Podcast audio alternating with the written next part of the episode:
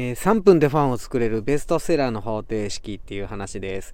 今回は、小電車の翡翠先輩、幸せになる伝え方教えて、言葉が変われば人生が変わる、翡翠幸太郎さんの本から紹介させてもらいます。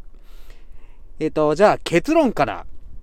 んと、もう、しょっぱなか引用しますね。これ、62ページから63ページのところですけど、エピソード、過去メロディー、っていうのはまあ、あなたの外側で起きた現実で絵にできるもの、かけるメッセージ、過去歌詞、過去あなたの内側で感じた感情や心の世界を言葉にしたもの。っていうことですね。まあ、エピソードとメッセージ、これを乗っければ、ファンが作れるベストセラーみたいなね。これが方程式ですね。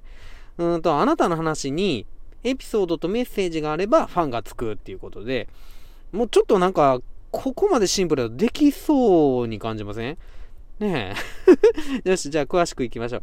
えっとね、エピソードとはってね、うんと、話が面白い人、面白くない人、その違いはズバリ、エピソードにあります。話が面白くない人は、エピソードがないんです。話が面白い人は、ちゃんとエピソードがあるし、そのエピソードが面白いんです。55ページですね。まあ、エピソードってストーリーですよね。エピソードとは物語のことです。だから日常の一コマでも、読んだ漫画の話でも、聞いた出来事でもいいんですけど、エピソードトークっていうことですよね。高瀬はね、今これに挑戦してるんですよね。いかにしてエピソードトークを面白おかしくするかっていう。できてないんですけど ね。トークにね、オリジナリティを出していくにも、ここは肝なんですよね。日常の一コマを切り抜いて話す場合も、うん、聞いた出来事を話す場合も、人と同じ話になりにくいじゃないですか。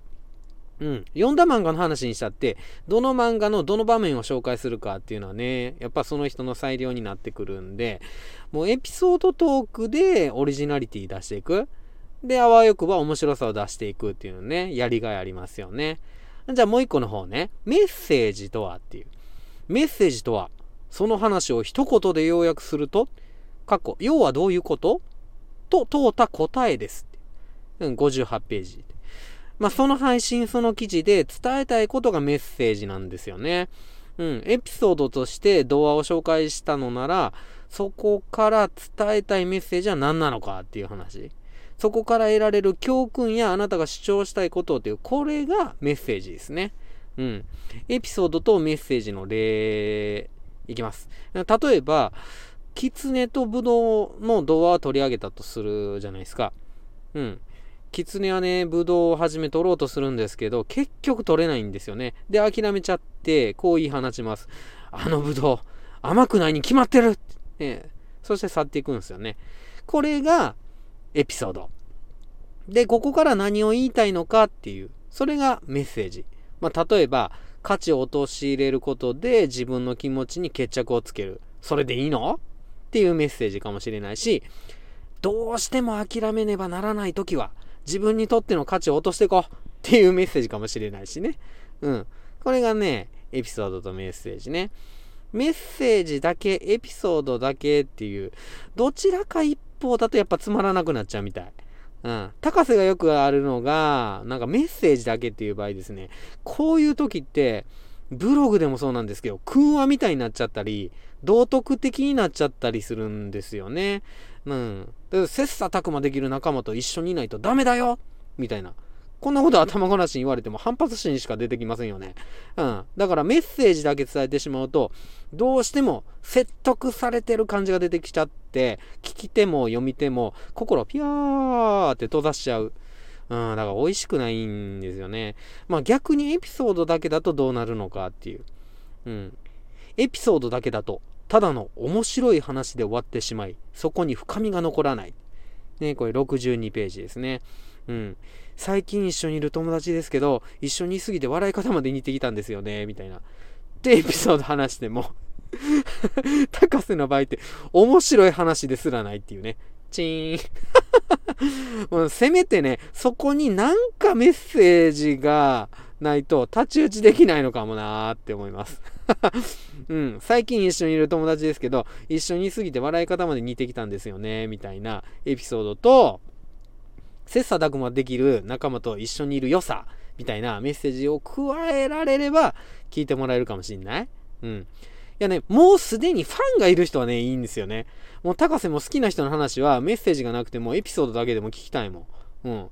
これ買って開封の儀をしますとか すごいめっちゃ聞きたい その人のね、話やったら。ファンがいる人はね、もういいんですよね。うん。で、翡翠小太郎さんの例えが、もうめちゃくちゃわかりやすいんで、最後に引用して終わりたいと思います。エピソードとメッセージはセットで伝えることが基本の型になります。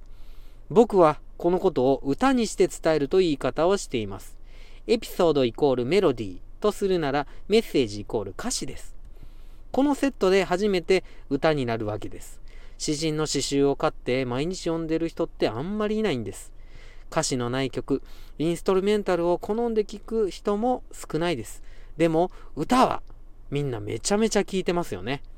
歌詞とメロディーで歌になることで言葉に翼が生えたかのように広がりが生まれるのです。60ページから61ページです。うん、基本、話すエピソードを探すところから始めて、そこに伝えるメッセージを載っていくっていう工夫をこれからもしていこうかなって思ってます。知らんけど